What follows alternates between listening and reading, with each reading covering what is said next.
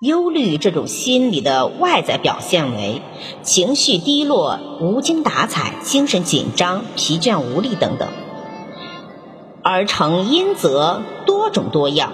如没有明确的人生和生活目标，看不到希望，外来的压力和打击，过于完美主义的个人要求，甚至是混乱的生活作息时间等等，都可能造成忧虑。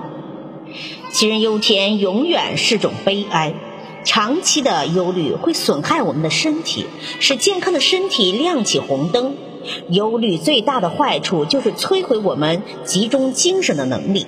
一旦忧虑产生，我们的思想就会到处乱跑，从而丧失做出决定的能力，使得我们瞻前顾后、杞人忧天，严重扰乱我们个人正常的生活秩序。所以，要在忧虑侵扰你之前。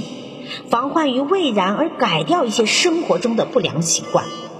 如果我们将忧虑的时间用来寻找解决问题的答案，那忧虑就会在我们智慧的光芒下消失。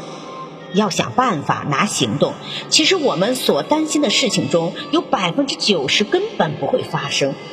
不过人都会有情绪的变化，而一旦有忧虑的心理出现的时候，要调整心态，明确的。大声的告诉自己，这世上没有迈不过去的坎，没有翻不过去的山。勇敢的面对困难，然后才能解决困难。山穷水尽之后，便是柳暗花明。所以，不要忧虑，要相信追求与奋斗的过程，就是孕育希望果实的过程。人生有太多的忧虑是不必要的。人生无非就是三天：昨天、今天和明天。昨天已经过去，想也没用，不想。今天正在进行当中，不必多想。明天还没有到，不用考虑那么远。